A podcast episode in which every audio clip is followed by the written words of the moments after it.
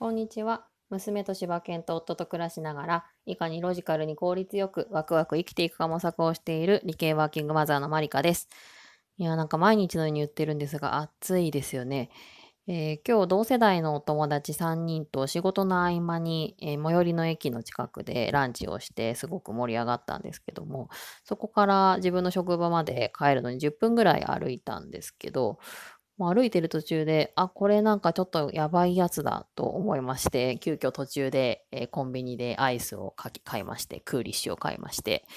えーなんとか、えー会社までたどり着くことができましたが、まあ、汗だくの中、また仕事をすることになりました。え実はちょっとさっきですね、とある外資系企業からヘッドハンティングという電話がかかってきました。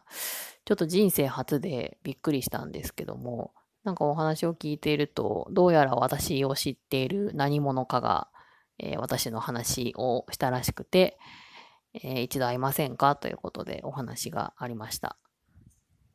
え正直業界自体とか職種に興味がなかったんですけどもなんかこのヘッドハンティングっていうものがどんな世界なのかっていうのが興味があったりで普段全然会うことのない業種の人ってどんな人なんだろうっていうことで興味が湧いています。ちょっと後日会いに行く予定なのでちょっとえっ、と具体的な話とかを合わせながらちょっと経験談がお話しできればなと思っています。それにしてもあの、ポッドキャスト、音声配信を始めてから、もう身の回りに起きることすべてが、なんかネタというか、話すネタに思えて仕方がなくてですね、正直毎日が結構すごく楽しいです。話したいことは本当に山のように溢れて、ちょっとメモリストが渋滞してるんですけども、えどんどん、え配信していきたいと思います。前回の配信から、えー原稿をなくしまして、えー止めては何か思い出しながら話してということで配信をしております。お聞き苦しい点もあるかと思いますが、引き続きよろしくお願いします。で、今日お話ししたいのは、えーと、リモートワークについてです。えっ、と、今働いている会社、だいたい半年ぐらいになるんですけども、えー昨日から、えー私のリモートワークの許可というかおりまして、え週に1回は、えーリモートで働いてもいいよということで解禁されて、えー昨日がリモートワークの初日でした。リモートワークっていいなとは思ってきたものの、やっぱり実際体験してみると、すごくメリットだらけで、えーいろいろシェアしてみたいなと思ったので、今日お話しできればと思います。それではよろしくお願いします。えーまずは、えー私が今回リモートワークに至るまでの遍歴がちょっといろいろあるので、それについてお話をしようと思います。えー前職、えー出版で、えーパートをしていたって話、いつかしたかと思いますが、えー時給が非常に安くてですね、えー実はその最初の初、えっと、新卒で入った会社に出戻ったような形だったんですけど、まあ、結構私の中ではそこに経験がだいぶあったものの、えーここで働くからには、えー時給は一律1000円からですということで、えーどんなに、えパソコンもよくわからない人でも、どんなにその出版の裏側の経験がある人でも1000円ですというふうに働き始めました。で、えまあ、ゆくゆくは、えまあ、社員にこうで戻ってまた復帰みたいなことって進めるよみたいに上の人が言ってくれたので、まあじゃあいいかということで往復3時間かけて働きに行ってました。ただ、なんか1年弱、半年ぐらいかな、経って、えーちょっと正直、まあ今のだと生活が厳しいので、まあ、社員にってお話ってどうなりますかっていう話を改めてしたところ、その正直その出戻りを上に上げるのは上げづらい、社長に言いづらいだとか、あとはその実際、えっ、と転職サイトとかに、え第二新卒未経験歓迎みたいな感じで求人を出しているのを発見して、それだったらここに足元にいる私空いてますけどっていう話をしたんですけど、まあ、正直その最初から今すごく人が足りない中で、えー時短で、えー時間になったら帰りますっていう人を、まあ、一人とカウントして雇うのは、ちょっとこの業界的には難しいと。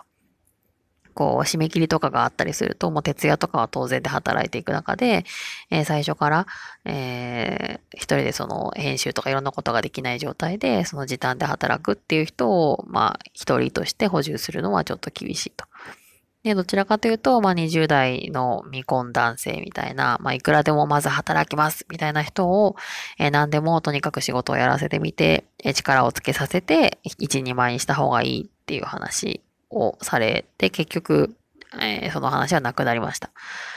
うんと、もうなんか世界、私の目指してる世界と違いすぎるなと思ったので、まあ、ここで働いていても、えー、私の道ではないなということで、えー、辞めることにしました。で、えー、今まではその時給で仕事をしていたんですけれども、その出版部での仕事を業務委託に切り替えることで、えー、一つの仕事をしたらいくらというふうに、えー、単価で仕事をするように切り替えさせてもらいました。で、辞める前に、まあ、実質どのぐらい正直辞めた後仕事がもらえますかみたいな話をしたところ、まあ、毎月、まあ、理想だけど、まあ、このぐらいの仕事はあげられるかもしれないけど、えでも、絶対に必ずしもこの金額がもらえるよっていう保証はないよっていう話をされました。まあ、ただ、一応その、まあ、川残用によると、まあ今、その時時給1000円とかでもらっている給与と変わらないか、まあ、プラスアルファぐらいはもらえそうだったので、じゃあまあ通勤3時間がまるっとない方がいいし、まあ家で働けるからいいやということで、えー、じゃあ業務委託でということで、えー、切り替えました。で、まあその1週間後、えー、転職サイトとかにいろいろ登録をしていたんですけども、それとなんか近い時期に2社ぐらいから声がかかって、まあ一度、まあカジュアルな感じで会ってみませんかということでご連絡が来ていたので、な、なんとなくその頃はなんかこう来たご縁に乗っかってみるっていうのもまたいいのかなと思って、えー、お話を聞きに行ったところ、まあそのうち一社の方で、まあそのお話があって、これで良ければうちに来ませんかっていうことで内定をいただいて、いわゆる転職活動らしい活動はしないまま、一日で次の会社を決めて活動が終わってしまいました。で、まあそこで働くだけではちょっと生活が厳しいのもあったので、まあ業務委託で、まあ、理想の金額と合わせれば、まあいいかなということで働き始めたんですが、まあいかんせん徹夜で働いているというか、もう締め切りに追われて追われて働いている業界からの仕事だったので、えー、依頼が来て明日までにできますかとか、うん、いう依頼とかがあったりするんですよね。でも私も生きていくのに必死だったので、まあ依頼あったものを受けないわけにはいかないしっていうことで、えー、子供を寝かしつけた後、えー、寝落ちした後這い上がって深夜1時とかに起きて、えー、2時3時とかまで仕事をして、え、メールで送るみたいなことをやってたんですけども、まあ、正直転職したばかりで慣れない業務をやって、日々、えー、疲れて帰ってくる中で、さらに、その業務委託の仕事を隙間に詰め込んでいく。明らかに睡眠時間を削ってやっている状態だったので、ちょっと1ヶ月ぐらい経ってもう精神的にいっぱいいっぱいになってしまいました。で、その前の会社は基本的にこうワーキングマザーとかの人がほぼいない会社で、もうとにかく馬力で働くみたいな会社なので、あんまりこう、ワーママがどういうふうに働いてるかとかっていうのもない感じでした。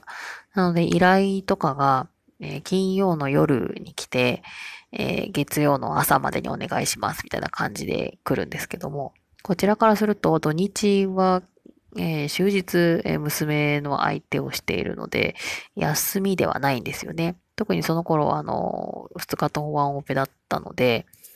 えー、全くできる時間は結局ないです。なので結局睡眠時間を削るしかなかったんですけども、ちょっともういい加減にこれは無理だなと思って、えー、私の1週間のタイムスケジュールを書いて、えー、社名で送りつけて、えー、こういうふうに依頼をされましても、え私はどう頑張ってもその時間無理です。この時間しか空けてないので、えこの時間になるようにいただき、お仕事いただけますかっていうふうにお返事を、え連絡をしました。で、まあ、それを送ったからかなのはわからないんですけれども、まあ、めんどくさいなと思われてしまったのかあれなんですが、まあ、徐々に、え依頼もちょっと減ってきたりはしていきました。ただやっぱりこう自分の気持ちとか睡眠に余裕がなくなるのが一番こう人を崩壊させてしまうので、まあ、そういった意味では、なんかそのいつ来るかわからない仕事を待って、えー、空いてない時間に無理やり睡眠を削ってやるっていうよりもいいかなというふうに思って特に引き止めはせずな状態で今があります。まあ、たまに時々依頼が来ることはあります。ま、そんなわけで自宅で働いて稼ぐっていう夢を持って業務委託にしたものの、まあ実質、うん、ほぼなかったり、えー、理想とは全然違う形で一度目のリモートワークがほぼ終わった状態です。で、その1日で転職が終わって、その日に内定をいただいたっていう会社なんですけども、もともとその通勤3時間というのは、えー、新しい会社も通勤3時間なんですけども、まあ通勤3時間は結構きついので、まあ正直慣れてきたら、えー、リモートも取り入れてほしいっていうことで、えー、最初からお話をしていました。で、まあそろそろ、えー、8月になって、えー、働き始めてから半年になるよねっていうタイミングで、じゃあ先日話していたリモートについて、えー、進めようということでお話が始まりました。実はその今の会社ではパートタイムで働かれている方が、お子さんが生まれて、確か産休育休の後、保育園が入れないからこう出勤できないみたいな話で、えー、例外的にリモートをやられているそうです。で、その方は、えー、パソコンの監視ツールといえばいいですかね。えー、10分に1回とか、そのパソコンの画面のスクリーンショットが撮られて、まあ、言い方悪いんですけど、ちゃんと仕事をしているかどうかを確認するツールっていうのを入れて、リモートで、ご自宅とかで働かれているみたいです。なんか仕事をしてるかどうか、こう、監視されてるってちょっと嫌だなとは思ったんですけども、まあ、会社に行かなくてもいいというふうに許可をいただく以上、まあ、そのくらいはしょうがないのかなというふうに考えていました。えただ、私の上司の方と、えー、社長とで話をいろいろしていただいた結果、え私は、まあ、今まで仕事をやられてきた部分を見る限り、まあ、特にそういう、え、いわゆる監視ツールは入れなくても、その一日のやったことだけに一報を送ればいいよというふうに、え、やり方を変更してくださいました。え、私は何でもこうマイナスに捉えがちな、え、性格が最近というか元々の悩みでして、え、せっかくリモートの許可が下りるっていうのに、えー、私の仕事って別に会社に行かなくてもできる仕事だしな、みたいな、えー、大した仕事じゃないしな、みたいな感じで凹んでいたんですけども、まあ、それを聞いた友人が、えー、何言ってんのと。えリモートなんて会社からしたらただの手間、めんどくさいことなのに、えそれをやってリモートで仕事をしていいよって言ってるってことは信頼されてるっていうことなんだよっていうふうに、え背中を押してくれました。うん、本当に嬉しかったです。え、ついつい自分はダメなんだっていうふうに思ってしまいがちなんですけども、え、少し自信をもらえたような気がしました。えー、そんなわけで特にこう契約状況とかも何も変えず、まあ自宅の自分のパソコンでとか、えリモートをしていいということで、え8月から開始になりました。で、あの、まあ、いわゆる IT ベンチャースタートアップなので、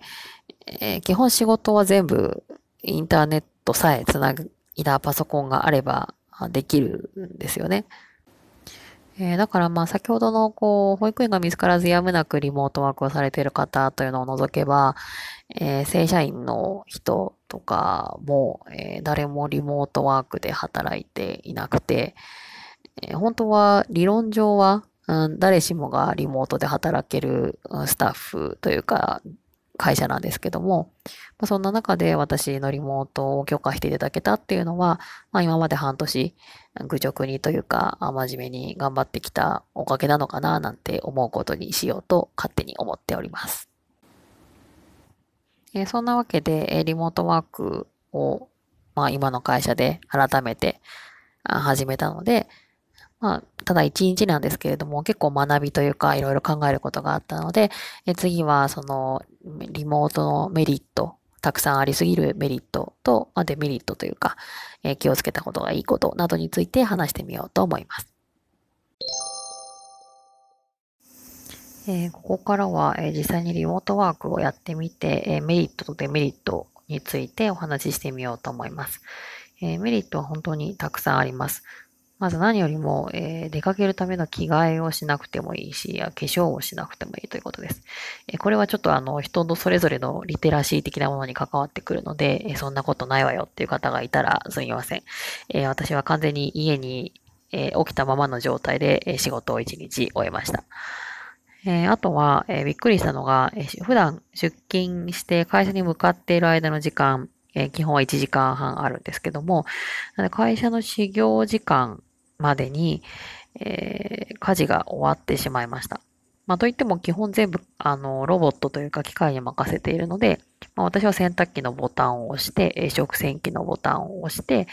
ロボット掃除機のボタンを押したっていうだけなんですけども、えー、普段だったらもう何もやれてないっていうまま、えー、出かけてバタバタして帰ってきたらもう全部一からやらなきゃってうんだりしてるんですけども、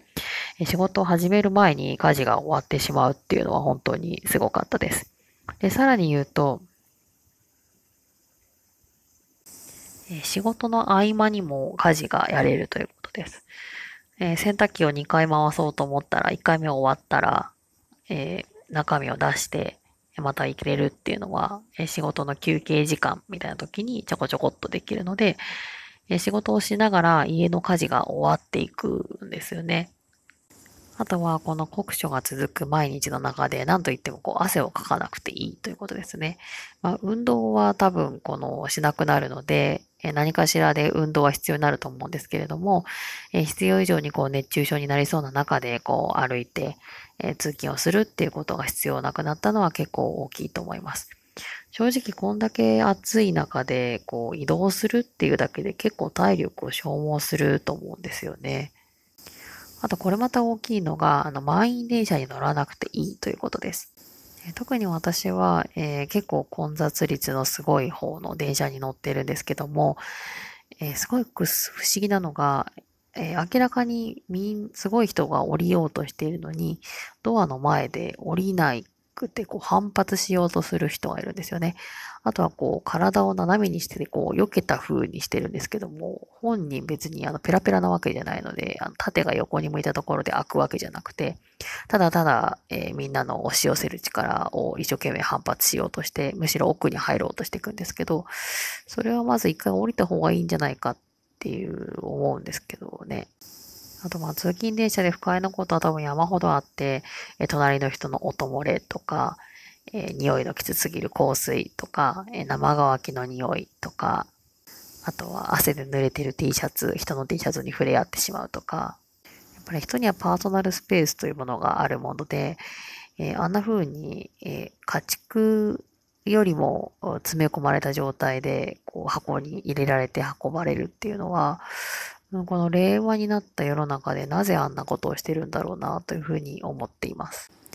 あと、え昨日はたまたま夫が休みだったので、えお昼休憩で近くの気になっていたお蕎麦屋さんにランチに行って、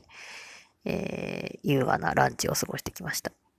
で、まあ、普段であればリモートで家で働いていれば、ホットクックとかを活用して、ま、安くて美味しい食事を、え、自分のペースで食べられるっていうのは大きいなと思っています。あと、これはまあ我が家限定というか、えー、ペットを飼っている家限定になるとは思うんですけども、まあ愛犬が基本的には、あまあ、仕事してる間、二人とも仕事の日っていうのは、まあ、家でお留守番になってしまうので、え、本当に申し訳ないなといつも思ってるんですけども、何よりもこう家で愛犬と一緒にいてあげられるっていうことがすごく、いいなと思っています。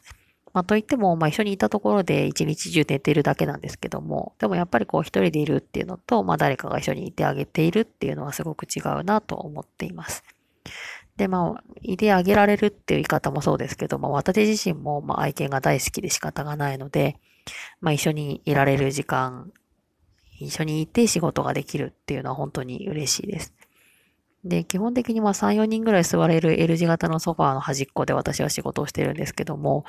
私が立って戻ってくるたびにお尻がどんどん近づいてきて、すごく狭い中で仕事をして、まあ、肘掛けみたいなスタンスで座っています。で、極めつけのメリットとしてすごいところは、えただただ3時間時間が空くということですよね。ま時は金なりとか言いますが、正直まあ、時、時間があるっていうことは、えそんじょそこらのこう、お金がある以上の価値があると思ってます。しかも1日24時間がある中で、まあ私の場合は3時間、今までなかったものが出現するということなので、本当にこれからいろんなことができるなと思っています。あちなみに、あの、本当はま3時間空くので、えー、私としては別に出勤の時間、時間帯を増やすこともできますよっていう話はしたんですけども、まあ一旦は今の契約の時間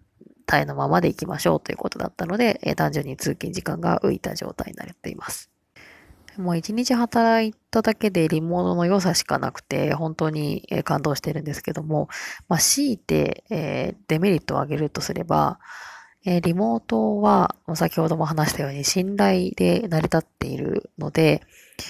えー、るんですけども、まあ、ただ、確かに家で仕事をしているし、別に監視ツールも使ってない以上、まあ、サボろうと思えばサボれる環境にはあると思います。